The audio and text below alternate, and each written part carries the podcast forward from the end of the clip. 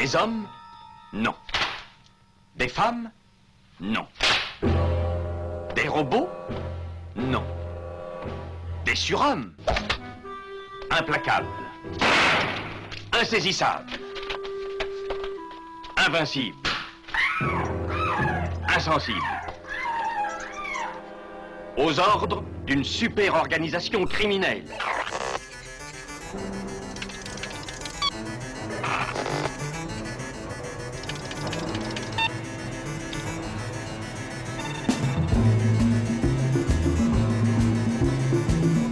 Rien n'est impossible pour... Culture prohibée. Bienvenue pour ce nouvel épisode de Culture Prohibée. Culture Prohibée, c'est l'émission hebdomadaire de la culture planète du Ciboulot, coproduite par Radiographite, graphite.net et animée par l'équipe des films de la Gorgone, les films de la Gorgone.fr. Culture Prohibée, c'est aussi un profil Facebook et un podcast disponible sur différentes plateformes. Tous les détails sont sur le blog de l'émission culture-prohibée.blogspot.com.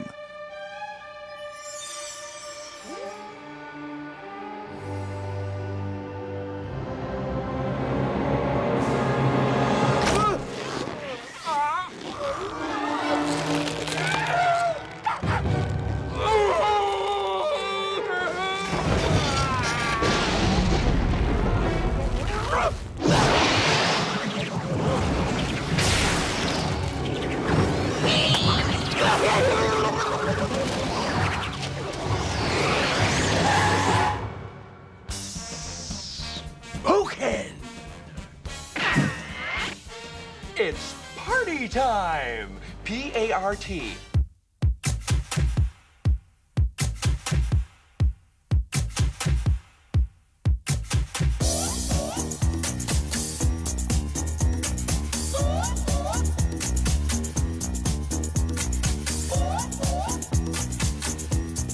Au sommaire aujourd'hui, une spéciale FIFAM 2022. Et oui, le Festival international du film d'Amiens, auquel vous savez, on est très attaché dans l'émission. On est très souvent revenu sur ce festival qui se tient quand même dans la région où est produite euh, Culture Prohibée, la Picardie. Même si on va me dire non, les Hauts-de-France, mais nous on reste, on reste Picard. Et donc, dans cette édition 2022 du FIFAM, euh, nous avons pu voir euh, comment dire les films en compétition, mais on va aussi parler de, quelques péloches très culture prohibée qui sont issues de diverses sections et sélections. Je ne vais pas vous en dire plus parce qu'on va développer dans, dans l'émission et qu'il y a pléthore de films.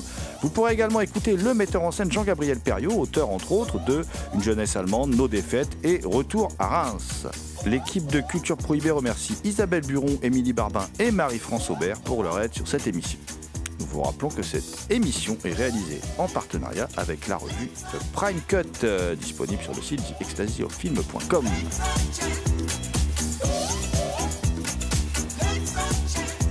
À mes côtés pour causer FIFAM 2022 se trouve Damien Demey, celui qu'on surnomme la bête noire de Compiègne, le fameux archéologue animal en quête de cultures souterraines et oubliées. Va-t-il revenir dans un numéro 5 euh, comme Indiana Jones d'ailleurs? Bonjour Damien. Salutations à toutes les entités conscientes qui nous écoutent. Également présent euh, Thomas Roland, dit le loup-garou Picard, créateur de À l'écoute du cinéma, diffusé sur RCA, qui, chaque nuit de pleine lune, rédige de sanglants écrits pour la revue Prime Cut et attend fébrilement donc Transformers 6, euh, revue Prime Cut d'ailleurs, dont il est le rédac chef. hein, je, je précise. Bonjour Thomas. Salut Damien Salut GG, bien évidemment, salut à toutes. Euh, effectivement, euh, loup-garou Picard, ça sonne mieux que loup-garou euh, haute-français. Hein.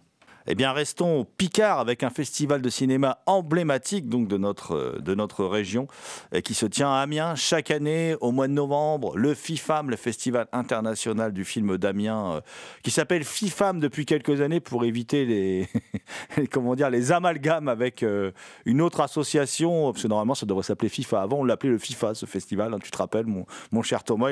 Et, puis, et puis est venue la popularité d'un jeu vidéo qui a fait que on l'a appelé le FIFAM. Je vous fais un, un petit cours d'histoire qui est, plutôt anecdotique d'ailleurs. beaucoup moins anecdotique euh, et euh, le, choix de, films euh, très très culture prohibée justement dans euh, certaines sections de, euh, de, de, de ce comment dire de cette édition du, du FIFAM 2022 de cette 42e édition quand même je veux bien sûr parler de la section robe à paillettes dans laquelle on, pouvait trouver par exemple les lèvres rouges Freak Orlando The Mask Casino les demoiselles de Rochefort les derniers jours du disco voilà, donc on, va parler un peu de tout ça avec no- notre ami Thomas.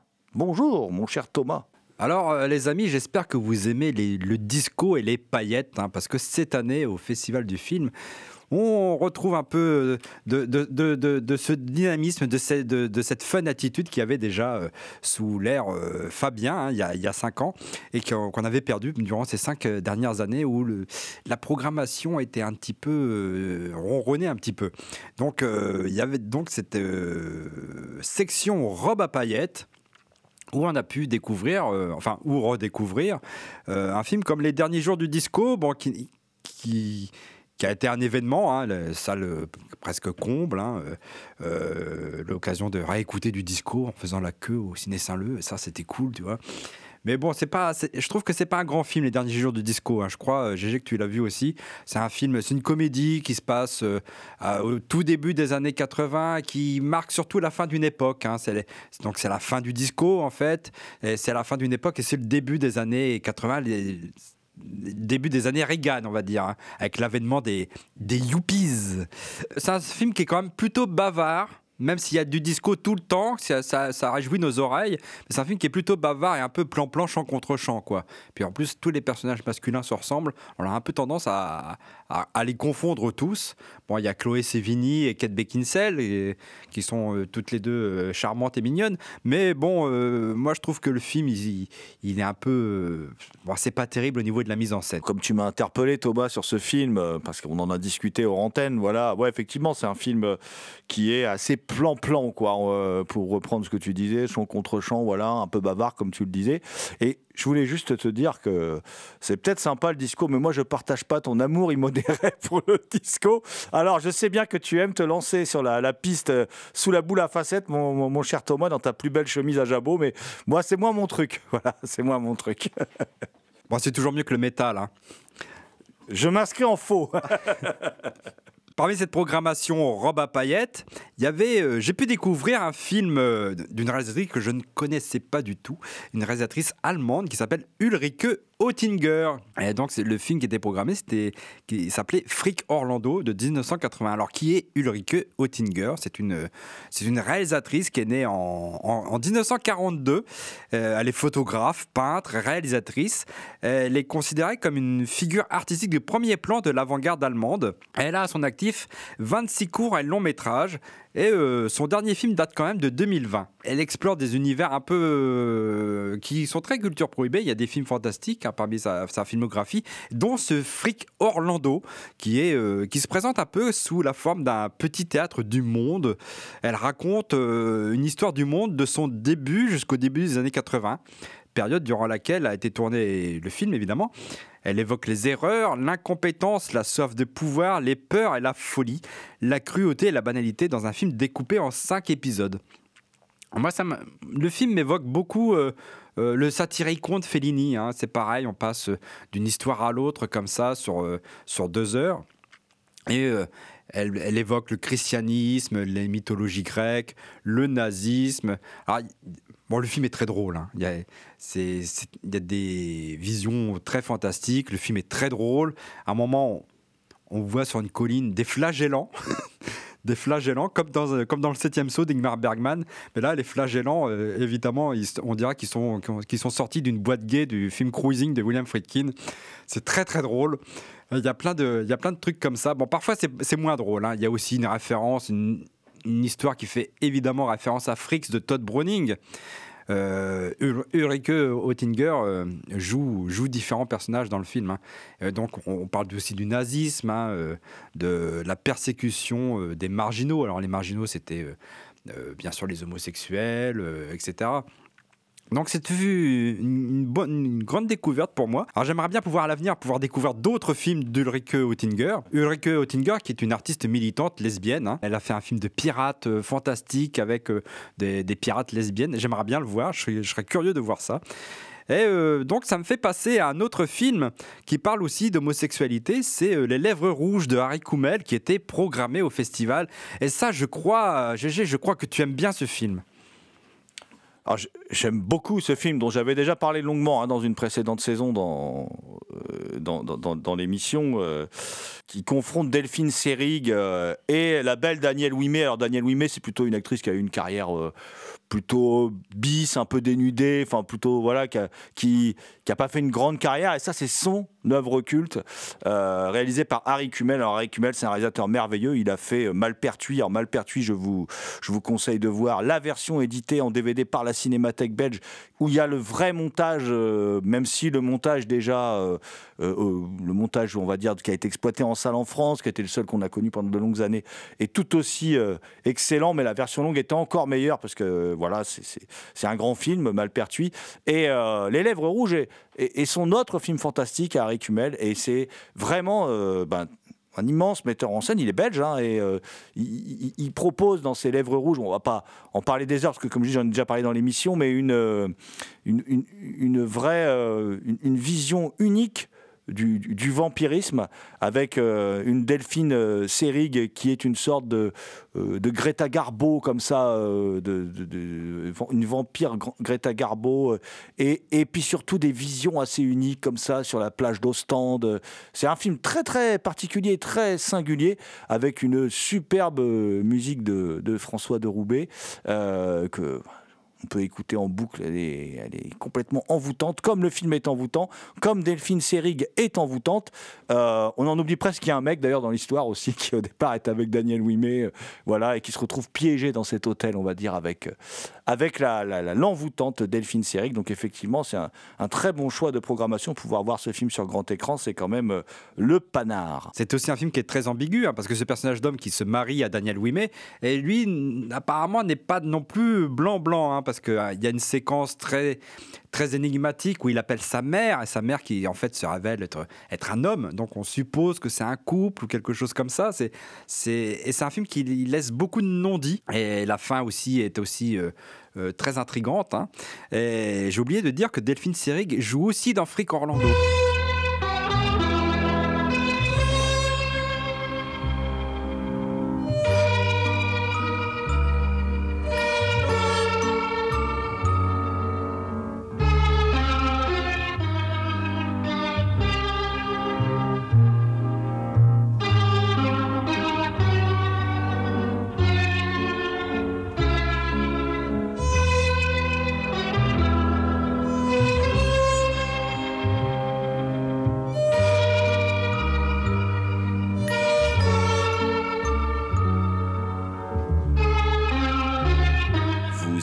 Culture Prohibée spéciale FIFA. Après, il y a eu, euh, eu d'autres films dans la section robe à paillettes. Et là, je vais plutôt vous laisser parler parce que c'est pas forcément des films qui, moi, m'enthousiasment beaucoup. Par exemple, euh, Casino de Scorsese, qui aussi été l'occasion de, de ramener beaucoup de monde au, au, au, au- au FIFAM lors d'une soirée. Donc, euh, toi, t'es- euh, GG, t'aimes bien euh, Casino de Scorsese? Bah, c'est difficile de pas aimer quand même ce film assez extraordinaire. C'est le grand rôle de, de- Sharon Stone. hein.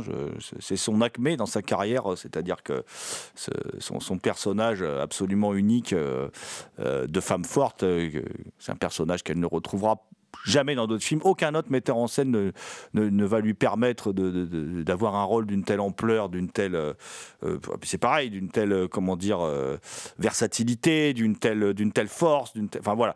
Euh, grand film. Alors, Scorsese, c'est facile de dire grand film parce que bon, c'est un grand metteur en scène, donc euh, la caméra est virevoltante comme d'habitude. Euh, On sent quand elle est à la table de jeu l'enivrement avec des plans complètement dingues de cette caméra qui, qui, qui, vole partout et qui, qui, qui cerne des détails. Enfin, comme, euh, comme seul Scorsese sait le faire, avec en plus un montage parfait. Un, un roi. on n'en parle pas assez, je trouve, quand on parle de Scorsese, c'est aussi un, un roi du montage. Ces films sont particulièrement bien montés, voilà. Euh, mais bon, voilà. En tout cas, Casino, c'est vraiment pour moi, oui. euh, c'est peut-être d'ailleurs, je pense. le dernier euh, en date, un chef-d'œuvre réellement de Scorsese. Il a fait d'autres excellents films. hein. J'aime bien Silence, par exemple, dans ses derniers films. Mais je trouve que Casino, c'est vraiment exceptionnel parce que il réunit tout, c'est-à-dire il y a sa mise en scène virevoltante, les performances d'acteurs, le côté un peu un peu polar aussi, hein, voilà, euh, le côté aussi féministe de son cinéma, et, en même temps c'est un succès populaire. Donc ça réunit vraiment euh, tout ce que euh, je trouve tout ce qui fait le, le sel des meilleurs films de, de Scorsese, à l'image des Affranchis par exemple, ou- ou d'autres films euh, comme Le Loup de Wall Street, qui sont des, des films comme ça un peu synthèse, très très puissants, qui vous entraînent, qui vous emmènent dans une sorte de vortex dont vous pouvez plus sortir, quoi. Bon, les paillettes, le disco, mais il n'y a pas que le disco dans la vie, il y a aussi euh, la rumba congolaise. Il y avait La vie est belle, un film de Mwenze Gangura et Benoît Lamy, un film, un classique du cinéma euh, RD congolais. hein. C'est une coproduction entre la République démocratique du Congo et la Belgique. Euh, c'est un film qui mettait en scène Papa Wemba, qui est mort il y a, n'y a pas si longtemps que ça, il y a 2-3 ans. Donc, La vie est belle de Mwenze Gangura, que je n'ai pas eu l'occasion de pouvoir revoir à cette occasion. Euh, c'est un classique du cinéma africain, on va dire. Et ça me permet de, faire un, petit pont avec un autre film musical, Les Demoiselles de Rochefort de Jacques Demy. Là, on est un petit peu encore plus loin dans le temps. hein. Les Demoiselles de Rochefort de, de Jacques Demy. Je crois, Damien Demey, je crois que tu aimes bien ce film aussi, toi. Grand souvenir du lycée, les Demoiselles de Rochefort. euh, C'était à l'époque où il y avait des programmes avec les lycées où on allait voir des anciens films euh, au cinéma. J'y avais découvert Les Demoiselles de Rochefort dont je parlais, mais aussi Frix, qui m'avait énormément euh, marqué à l'époque. Les Demoiselles de Rochefort, donc de Jacques Demy. On est sur une comédie musicale à la française. Très sympathique. C'est bizarre avec le temps, euh, en, le revoyant, euh, Aujourd'hui, on a des chorégraphies euh, au poil près de danse et tout, alors qu'à l'époque, bon, ils faisaient de leur maximum. Il y a quand même un décalage. ça reste un film bah, dans la torpeur de, de Jacques Demy, très coloré, beaucoup de joie en dépit de certains, de certaines actions, et avec la participation exceptionnelle de Jen Kelly. Ah, c'est drôle de le voir dans un film français, ça fait toujours plaisir. Euh, Je trouve que c'est un film qui, qui en ce début, euh, fin d'automne, début d'hiver, euh, apporte énormément de, de réconfort quand même. C'est agréable, c'était ma petite dose de nostalgie. Et Jane Kelly qui, qui fait le lien avec les grandes comédies musicales, avec Stanley Donen et tout ça, voilà. Après cette sélection Roba Payette, on va passer euh, au, au coup de cœur. Au coup de cœur aussi, encore, la sélection était très, très éclectique, qui montrait aussi bien des, des classiques du cinéma que des avant-premières. Parmi les classiques du cinéma, il y avait Brasil. Bon, moi, je suis pas très fan de Terry Gilliam. hein. Je, je, je laisse les autres parler à propos de Terry Gilliam. On, honte à toi, Thomas. Brasil est un film génial. Enfin bon, bref, celui qui, celui qui a vu Brasil. En tout cas, euh, moi, quand j'ai découvert ce film, j'étais littéralement scotché par ce film qui m'a emmené dans un autre monde, un autre univers, qui peut faire écho à Orwell. On pense tout de suite à 84, évidemment, mais on pense aussi à Kafka, c'est-à-dire au, côté complètement euh, euh, insensé, absurde, en fait, de, de- cet univers futuriste là, qui nous est décrit avec quand même un un Robert De Niro dans un rôle un, peu particulier. euh, Voilà, bon, moi j'aime beaucoup ce, film qui, est un film en fait sur la bureaucratie en fait. hein. Voilà, c'est ça qui est, assez passionnant. C'est quand même gonflé. quoi. On va faire un film de SF, euh, de- comment dire, une sorte de dystopie, mais sur la bureaucratie. c'est quand même assez génial. Et euh, je trouve le film très bon. Alors. Euh, je sais qu'il y a des fans de Terry Gilliam qui trouvent le film surévalué aujourd'hui. C'est un, discours qui, court un peu comme ça chez différents critiques. Moi, pour moi, ça reste le, film de Terry Gilliam que je préfère. Et euh, musique fabuleuse, enfin, tout est au diapason. J'adore ce film. Musique plus que fabuleuse, iconique même, qui sera repris dans différents médiums. Il y a très peu de personnes généralement qui savent d'où vient euh, une musique qu'on entend assez souvent. Je vais pas vous refaire le rythme et tout. Mais Brésil, oui, c'est euh, une dystopie extrêmement marquante. euh, elle est dans le prolongement de 1984 parce qu'on suit toujours quelqu'un au final qui est lié. Enfin, dans les dystopies, on suit toujours quelqu'un qui est finalement lié euh, au système d'une certaine façon et qui va qui en même temps rend toute l'action assez euh, glaciale et terrifiante.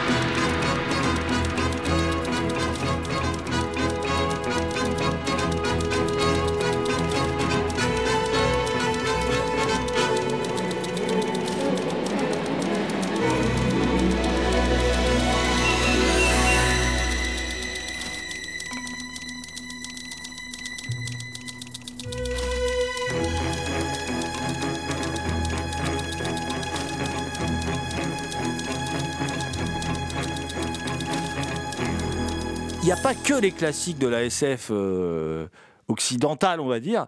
Il y a aussi des classiques euh, indiens, euh, Thomas, des classiques indiens qui sont passés dans, cette sélection coup de cœur, qui ont été projetés dans cette sélection coup de cœur. Effectivement, il y avait Duvida, un film réalisé en 1973 par Manny Cole. Alors, qui est Manny Cole Manny Cole est un réalisateur et scénariste indien qui est né en 44. Et à l'exception de Duvida, il est aussi connu pour Ouski Roti et La chemise du serviteur, respectivement réalisés en 1970 et 1999. Euh, euh, Manny Cole n'est plus de, de, plus de monde, hein, il est mort en, en 2011 en Inde. Et Duvida relate l'histoire du fils d'un marchand dont sa relation avec sa jeune épouse est mise à mal par un esprit tombé amoureux d'elle. Alors que le fils du marchand est parti pour 5 ans pour euh, faire, euh, faire des affaires, faire de l'argent, euh, l'esprit en profite pour prendre son apparence et aller vivre auprès de son épouse. Alors, c'est un style très particulier, hein, euh, la mise en scène de Duvida. C'est un film très lent, euh, avec. euh, la particularité, c'est qu'il fait des images fixes, il fait des photogrammes. C'est étrange. Bon, c'est pas. C'est pas un film exceptionnel, mais euh, c'est intéressant, c'est une curiosité, on va dire. hein. C'est une curiosité à redécouvrir en salle en janvier. Il ressort en salle en janvier. C'est aussi un film qui euh, euh, est plutôt du côté de l'esprit, hein, parce que l'esprit, lui au moins, il aime la femme qu'il courtise, il, lui donne de la tendresse, or que l'autre est plutôt, plutôt branché, on va dire, plutôt branché Renaissance, quoi, plutôt branché faire du pognon, etc. Donc c'est plutôt un film, on va dire, euh, on va dire plutôt à gauche. hein. Mais bon, c'est plus une curiosité qu'un grand film, mais tout du moins c'est un cinéaste que je pense qu'il faut redécouvrir. Donc, donc en salle en janvier euh, en France. Autre film qui sort en salle, Thomas, et que toutes nos auditrices et auditeurs euh, veulent voir absolument, c'est un film euh, au massacre de la licorne, quoi. Unicorn Wars. Et oui, parmi les coups de cœur du Festival international du film d'Amiens, les cinéphiles amateurs de films d'animation ont pu découvrir une bien étrange œuvre et peut-être même la plus originale projetée lors de ce festival. Comme tu l'as dit, GG, Unicorn Wars, une coproduction entre l'Espagne et la France, signée Alberto Vasquez 2.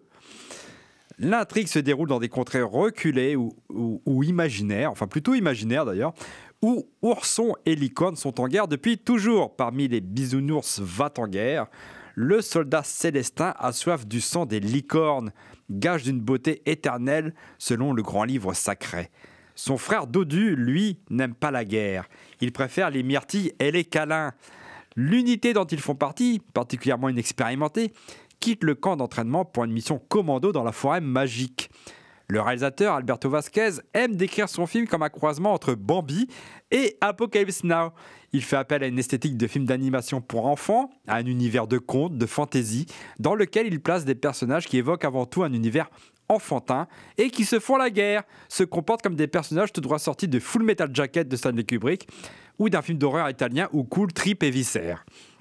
Si Unicorn Wars peut rappeler la série Happy Tree Friends, qui joue ouvertement la carte de l'humour, Alberto Vasquez joue beaucoup sur le décalage entre cette esthétique et les thèmes traités. Sa mise en scène assume avec le plus grand sérieux ce décalage, sans jamais prendre les genres abordés de haut. Les oursons lancent des flèches en forme de cœur dans des scènes d'entraînement qui rappellent Full Metal Jacket et de combats dans la forêt digne de Predator de John McTiernan. Surtout, le graphisme et l'animation sont beaucoup plus aboutis que dans la série télévisée, à laquelle certains ne manqueront pas de faire une comparaison. Sous ces aspects de films de guerre ou d'horreur, Unicorn Wars évoque des thématiques des plus actuelles. La guerre que mènent les oursons contre les licornes étant une parabole sur le rapport de l'homme avec la nature. Par conséquent, ce véritable film d'aventure fantastique n'est pas exempt de poésie, mais ne se montre jamais nié. Il ne s'agit pas non plus de dire une banalité comme la guerre c'est nul, mais de montrer les ravages que peuvent causer une certaine arrogance, une vision eth- ethnocentrée de soi-même, la soif de pouvoir, la manipulation, la religion sont autant de thèmes dont traite Alberto Vasquez avec une grande intelligence, le film n'allant jamais là où on l'attend. Surtout dans sa conclusion qui délivre un puissant message écologique sans équivoque. Et donc, pour toutes ces raisons, Unicorn Wars se révèle un des films les plus originaux de l'année, mais à ne pas mettre forcément devant tous les regards. Hein. S'abstenir. Donc, le film sort le 28 décembre en France. Alors, si vous voulez emmener vos enfants voir ce film en disant c'est un film d'animation, c'est pour les gosses, pas bon courage. C'est pour les grands enfants, voyons Thomas, grands enfants que nous sommes toutes et tous, euh, puisque nous écoutons Culture Prohibée. Voilà. Les grands enfants qui aiment les films de cannibales de Umberto Lenzi ou Ruggero de Deodato. Hein. Il y avait aussi une section archives, mon cher Thomas, dans cette 42e euh, édition du Festival international du film d'Amiens. Dans la section archives, j'ai retenu surtout euh, les films. bon, il y avait plein, plein de films intéressants. Hein. J'ai surtout retenu les, les films de Jean-Gabriel Jean-Gabriel Perriot qui fait des films de montage, qui fait de la gîte propre, qui fait euh, des longs métrages aussi à partir d'archives, d'archives télévisées, d'archives cinématographiques. Euh, il a fait donc trois longs métrages, en plus de tous ces, clips d'agite propre, ces, courts métrages, etc. Euh, trois longs métrages qui sont plus connus. Hein. une jeunesse allemande qui revient sur la bande à Bader Meinhof, hein, comment, comment, comment ils sont passés de du combat intellectuel au combat armé. Il y avait euh, Nos défaites, qui est un film, une sorte de film d'atelier à réaliser avec des lycéens. Et euh, surtout euh, aussi Retour à Reims, un film sur, sur le monde ouvrier aussi, comment, comment le monde ouvrier est perçu et comment il, a évolué au fil du temps. Donc ce sont euh, des films, euh, on va dire que c'est plutôt une démarche d'historien, hein, une démarche d'historien très politique. Hein. Le cinéma de Jean-Gabriel Perriot est très politique, très engagé.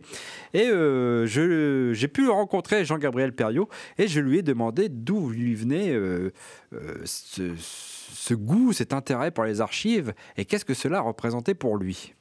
En fait, il y, a un hasard totalement factuel. Quand j'étais étudiant, j'étais en, stage, un peu employé, enfin un entre-deux au Centre Georges Pompidou, au service audiovisuel, qui était un service qui travaillait beaucoup pour faire les vidéos pour les expos, euh, avec les commissaires et tout ça. Et il me propose pendant plusieurs mois un boulot où je devais remonter des films préexistants sur des questions d'ingénierie architecturale pour une énorme expo qu'ils allaient faire. Il y avait une centaine de films à remonter parce qu'il fallait que ça soit muet, c'était dans des boîtes de la scénographie, il fallait que ça dure trois minutes, enfin des espèces de règles comme ça qu'il fallait, euh, qu'il fallait faire. Et euh, je, pensais que ça allait être très très chiant à faire, mais comme j'étais payé pour le faire, que je commençais le, boulot, c'était forcément excitant de faire un truc à Beaubourg. Euh, et en fait, j'ai trouvé ça fascinant comme exercice, parce qu'en fait, ça m'a c'était fou de voir qu'à partir de certains films qui n'étaient pas sur le sujet pour lequel ils étaient choisis pour l'exposition, un commissaire, euh, je sais pas, avait besoin d'un film sur telle technique architecturale, il prenait un film sur des ponts euh, dans n'importe quel pays du monde, et il fallait réussir à traduire par le montage ce que lui cherchait à l'intérieur du film. Et, euh, en fait, j'ai trouvé ça fascinant parce que c'était à la fois très ludique comme exercice, parce que c'est un peu difficile, et en même temps, quand on y arrive, c'est assez jubilatoire. Et c'est là que ça m'a ouvert des portes, parce que pour moi, en tant que cinéaste plus tard, de me rendre compte de la, possibilité qu'on avait en retravaillant des films préexistants, de les recontextualiser. On peut aller jusqu'à même changer leur sens, si on veut être. Euh, on pourrait aller jusque-là, mais en tout cas, qu'on peut les réemployer pour leur faire raconter quelque chose d'autre ou, différemment que ce qu'ils portent en premier. Et après, comme moi, je m'intéresse euh, beaucoup aux questions historiques et que je suis, en recherche sur des, sujets euh, souvent plutôt du passé. Donc je vois du coup dans, ce cas-là, beaucoup de films, des années correspondant aux événements, à un moment, la possibilité de travailler ces films du passé pour essayer de comprendre les événements auxquels je tourne du tournée est devenue une espèce d'évidence et d'habitude.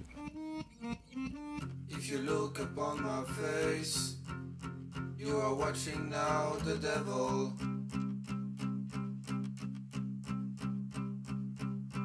If you look upon my face, You are watching now the devil.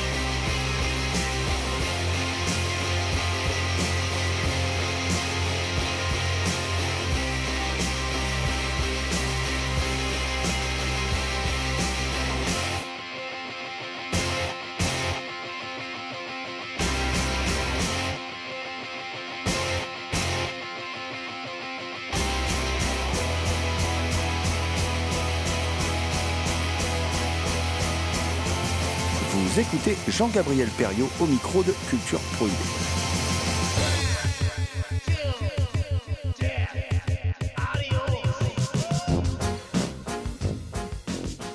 Alors, à part une ou deux exceptions où les films viennent d'images, sur lesquelles je suis tombé, qui m'ont posé problème et que j'avais besoin de travailler, la plupart du temps, c'est les images arrivent dans un deuxième temps. Ça passe plutôt, on va dire, par des livres. Vais tomber sur un. Je sais pas, que comme chacun d'entre nous, d'un coup, on lit un article, il y a quelque chose qui nous arrête, on essaie de comprendre, on va acheter un bouquin, enfin. Et que des fois, dans, ce, dans cette, cette- chose euh, comme ça, là, de, recherche personnelle, je vais tomber sur quelque chose qui a à voir avec des images. Et là s'enclenche la possibilité d'un film, les et où je me dis, ah, bah, ce que je cherche, là, il y a des images qui le portent, est-ce que, est-ce que ça peut m'aider à comprendre mieux?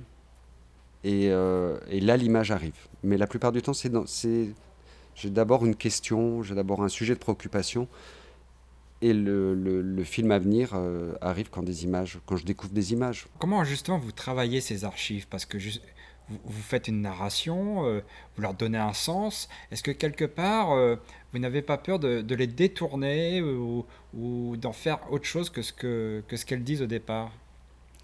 Alors, j'essaie, j'essaie d'être. euh, je fais toujours attention à respecter euh, les images, on va dire, ou ce pourquoi elles ont été faites, etc. Alors, on peut faire des impasses, mais en tout cas, je fais tout pour qu'il n'y en ait pas. Euh, par exemple, pour prendre un exemple, si je vais faire un film comme The Devil, plutôt d'agite propre sur les Black Panthers, je vais déjà avant tout utiliser des images de cinéastes militants de l'époque qui ont filmé ces mouvements-là, et non pas prendre des images de la télévision. Euh, des images qui auraient été faites pour les critiquer. Je vais prendre des images du même camp. Euh, et euh, parce que l'énergie correspond à la mienne, ou la manière dont je regarde correspond, à comment des cinéastes à l'époque ont, essayé de, participer à ce moment-là. Donc j'essaie, souvent, les images que je vais choisir correspondent à mon propre positionnement politique, par exemple. Donc on peut toujours faire des erreurs, mais en tout cas, moi je fais toujours, même sur les films, si ça ne se voit pas, un gros travail historiographique, etc., de recherche pour savoir ce que j'utilise. Donc j'espère que je ne fais pas de contresens ou je fais tout pour les, pour les éviter. Euh, c'est plus difficile euh, de le faire, par exemple, quand on, utilise des images que l'on critique. Euh, par exemple, si on fait un film qui va critiquer la télévision. Parce que d'un coup, les images, la façon dont on monte, on va faire sortir tout ce qu'on trouve nous, enfin tout ce que je trouve moi de dégueulasse dans la télévision, donc je force le trait, forcément. Et euh, donc il y a de la trahison par rapport à la manière dont ces, images ou ces choses ont été montrées à l'époque. Et euh, c'est mon axe critique, mais d'une certaine manière, ce sont des images de mes adversaires, donc je me permets, je me permets d'être moins tenu par l'éthique que quand c'est des images de mon propre camp. Ça fait 20 ans euh, à peu près que vous faites euh, du montage, de vous réalisez des films, des courts-métrages, etc. Aujourd'hui, l'image a un autre statut parce que l'image, elle est partout, voire même qu'elle n'a plus de signification. Je pense à tous ces réseaux sociaux où tout le monde fait des images à profusion. Qu'est-ce, pour vous, l'image, quel, euh, euh, quel impact elle peut avoir encore aujourd'hui? Peut-on encore lui donner une signification? Oui, elle en a forcément. Euh, après, je trouve que l'éruption de l'image au quotidien, dans les pratiques de tout un chacun, de se filmer, de se mettre sur les réseaux, de faire des selfies, de documenter sa vie, et non pas seulement dans le cadre privé, mais de les rendre accessibles aux autres. Ça, c'est un mouvement que j'ai du mal à comprendre parce que je ne le fais pas moi-même. Euh, et euh, ça me trouble. Euh, mais je ne saurais pas comment l'analyser, mais je ne pense pas que ça change le rapport qu'on a aux œuvres des autres, qu'on considère comme des œuvres ou, à la télévision, mais en tout cas, il y a une différence, c'est qu'il y a des images que l'on fait, que l'on balance comme ça, mais qui ne sont pas tout à fait, par exemple, un langage, encore, parce qu'elles ne sont pas montées, par exemple, ou très peu. Elles peuvent être un peu habillées, on met des stickers dessus, on peut mettre une musique, mais on est juste. euh, ça interroge le fait que certains films, mais pourtant ne font pas des films. Et je pense que ça, cette différence, elle est toujours opérante. On sait quand on regarde la télévision, il y a une construction, il y a des caméras, tout est rodé. On va au cinéma, on sait qu'on voit un film, des chants contre chants.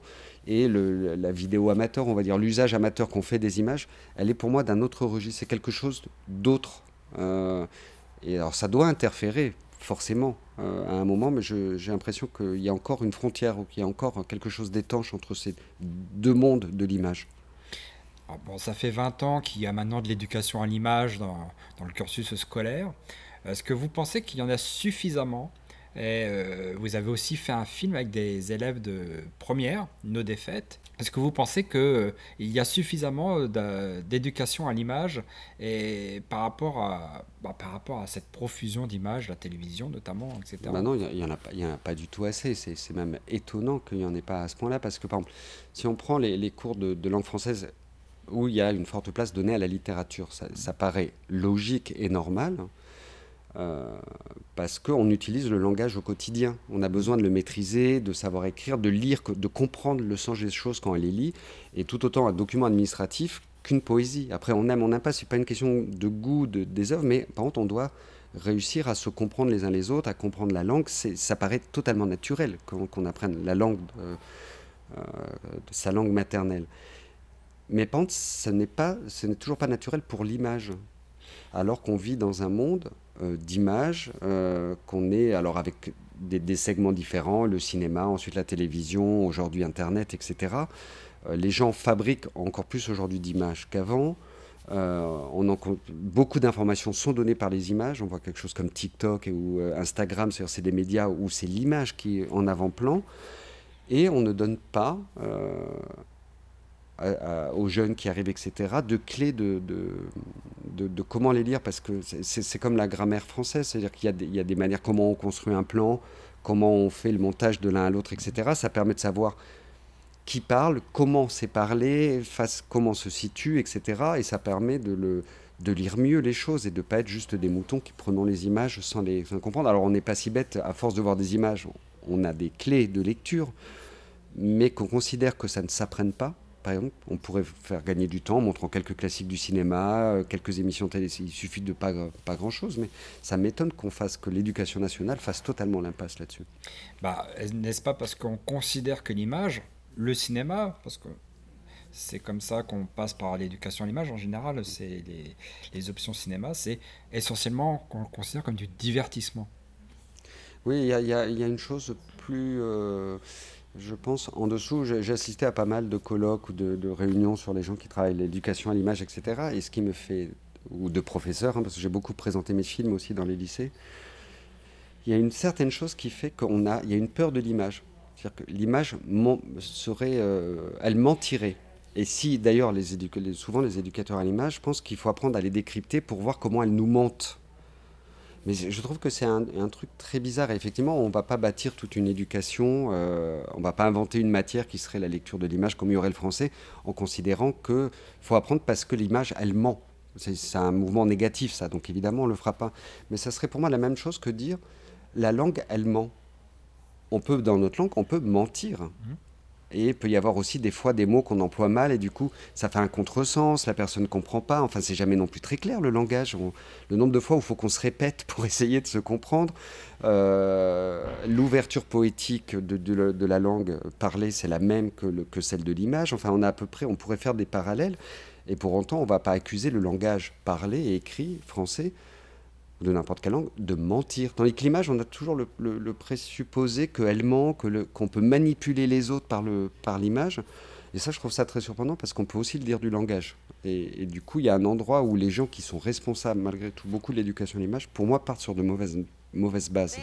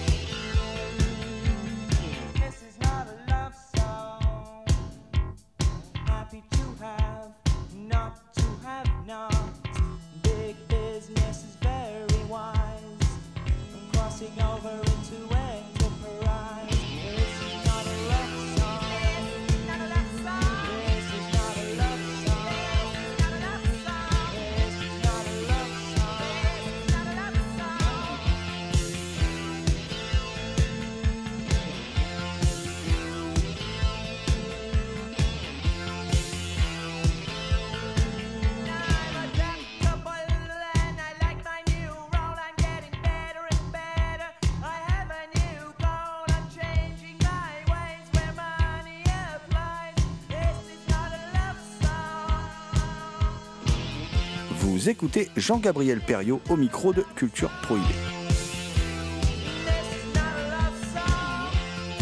Est-ce que vous considérez votre travail comme une forme d'éducation à l'image?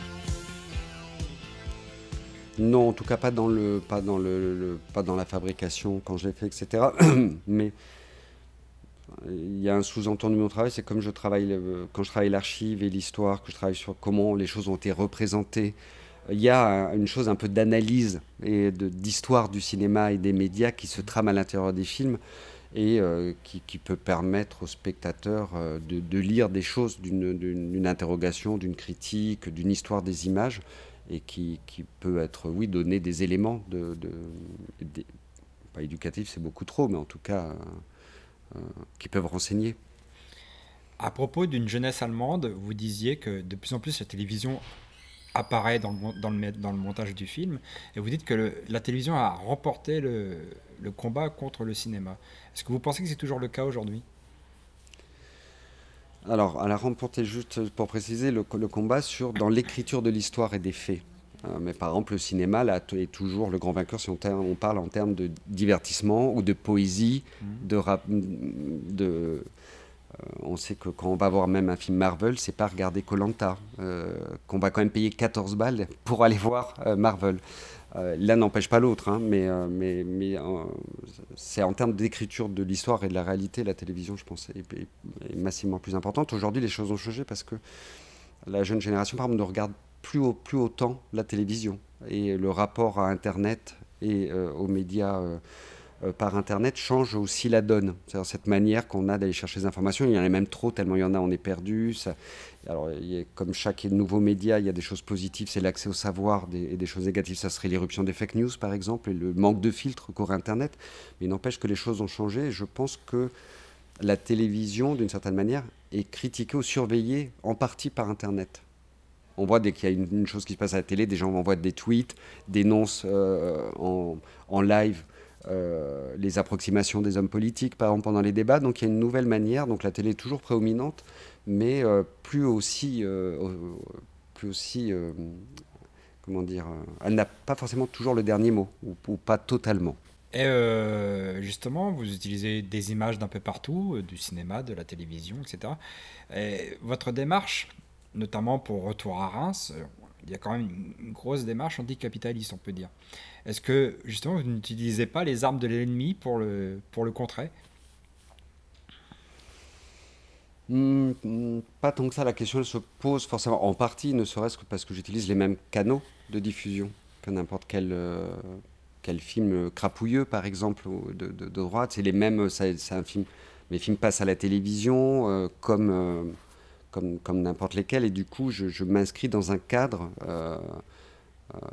dont je suis censé en faire mon ennemi. Si on parle de capitalisme, je m'inscris dans le cadre capitalisme avec ces films-là. Donc je sais qu'il y a. Mais en même temps, la question, on ne peut pas la résoudre euh, euh, seul avec un film. C'est reconstruire comment on a accès aux images et aux œuvres. Je ne peux pas le faire moi-même avec une œuvre.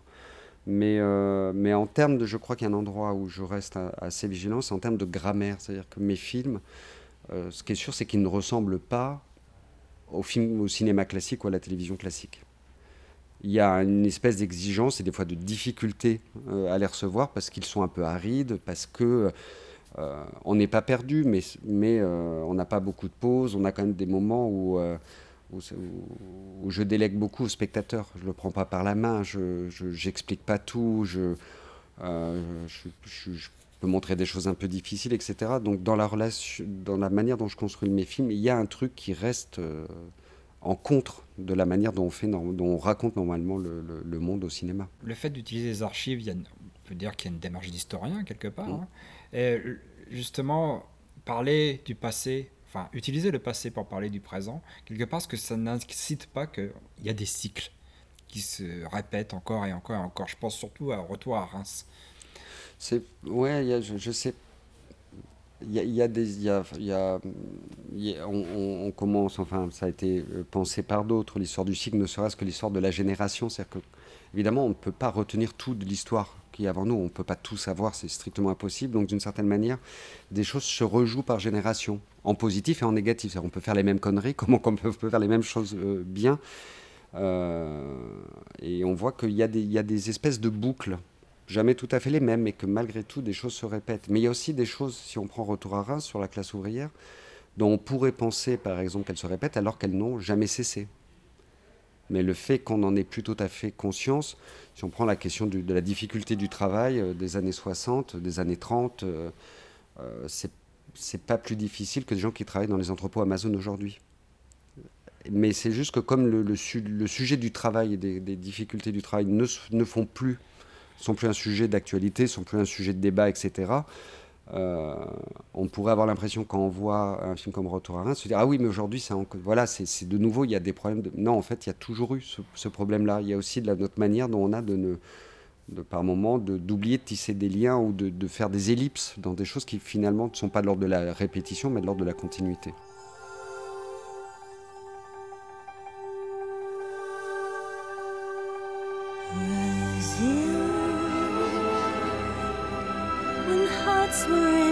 changed.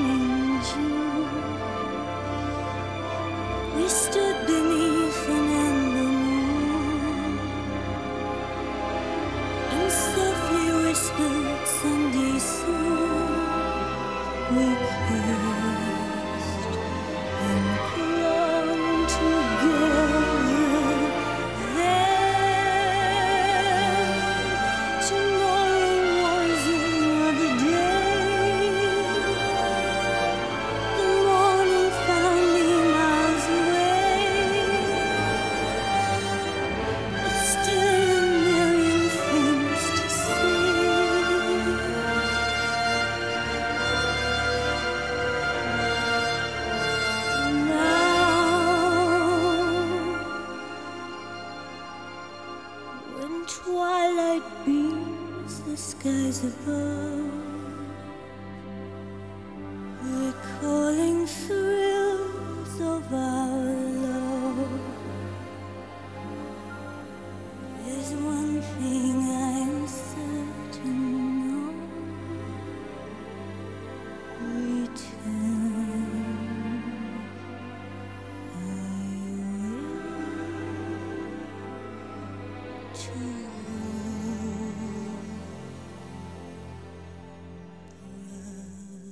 Nous concluons cette émission euh, spéciale FIFAM 2022, donc euh, la 42e édition du Festival international du film d'Amiens. Euh, nous concluons cette émission de, Culture Prohibée donc, par, eh bien, évidemment, la, la compétition, car que serait un festival sans une compétition, mon cher Thomas?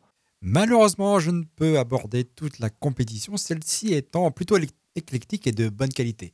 Mais je retiens trois films qui entrent dans la ligne éditoriale de l'émission et qui vont bientôt sortir en salle. Le premier d'entre eux s'intitule Ashkal, une coproduction franco-tunisienne réalisée par Youssef Chebi. L'intrigue se situe dans le quartier des Jardins de Carthage, quartier de Tunis créé par l'Ancien Régime, mais dont la construction a été brutalement stoppée au début de la Révolution. Deux flics, Fatma et Batal, découvrent un corps calciné. Alors que les chantiers reprennent peu à peu, ils commencent à se pencher sur ce cas mystérieux. Quand un incident similaire se produit, l'enquête prend un tour déconcertant. Le réalisateur et le scénariste disent être très influencés par les cinémas de, John Carpenter et Robert Aldrich et signent un film qui commence comme un thriller mais qui s'insinue peu à peu sur les terres d'un fantastique tout en demi-teinte. La mise en scène privilégie leur champ pour finalement parler de la corruption aussi bien dans les sphères policières que politiques. Le décor où les deux policiers retrouvent les corps calcinés évoque euh, des lieux mystiques comme Ton- Stonehenge avec ses colonnes de béton euh, et, et où se déroulent euh, des, sacrifices. Ashkal renoue donc avec un fantastique en demi-teinte qui ne donne pas toutes les clés de l'intrigue et évite l'écueil du spectaculaire. Comme il est assez rare de voir du cinéma fantastique venant d'Afrique, Ashkal est à découvrir dans les salles dès le 25 janvier 2023. Autre film qui flirte avec le fantastique, euh, Alma Viva est une coproduction, cette fois euh, euh, entre le Portugal et la France, qui est réalisée par Christelle Alves Mera. Et euh, Alma Viva raconte l'histoire de la petite Salomé qui, comme chaque été, retrouve le village familial, niché au creux des montagnes portugaises, le temps des vacances. Tandis que celle-ci commence dans l'insouciance, sa grand-mère adorée meurt subitement. Alors que les adultes se déchirent au sujet des obsèques, Salomé est hantée par l'esprit de celle que l'on considérait comme une sorcière. Si le film de Christelle Alves Mera n'est pas vraiment fantastique, il en adopte quand même une certaine ambiguïté ainsi que son esthétique.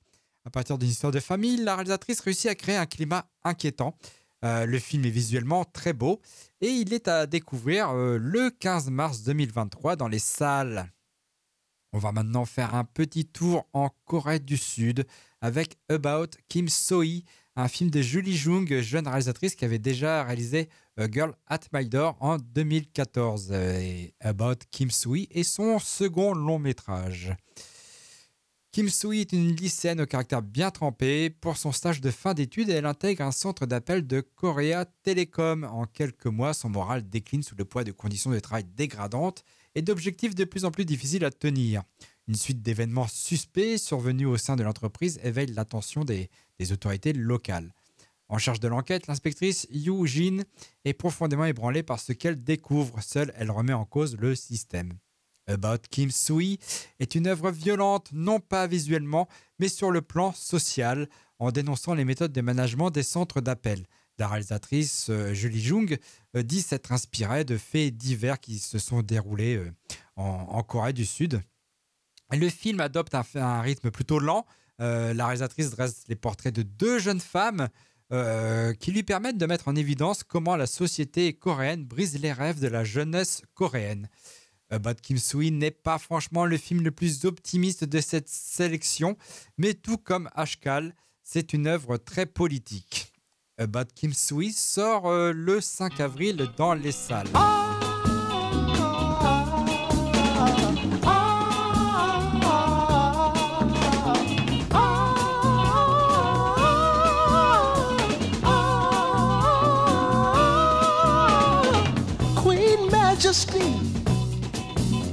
may I speak to thee? C'était Culture Prohibée, une émission réalisée en partenariat avec les films de la Gorgone et la revue Prime Cut. Culture Prohibée est disponible en balado-diffusion sur différentes plateformes. Toutes les réponses à vos questions sont sur le profil Facebook et le blog de l'émission culture-prohibée.blogspot.com. Culture Prohibée est une émission préparée et animée par votre serviteur Jérôme Potier dit La Gorgone, assisté pour la programmation musicale d'Alexis dit Admiral Lee. Une émission animée avec Damien Demey dit La Bête Noire de Compiègne, Thomas Roland dit Le Loup-garou Picard, and the last but not the least, je veux bien sûr parler de Léo Mania à la technique. Salut les gens, à la prochaine.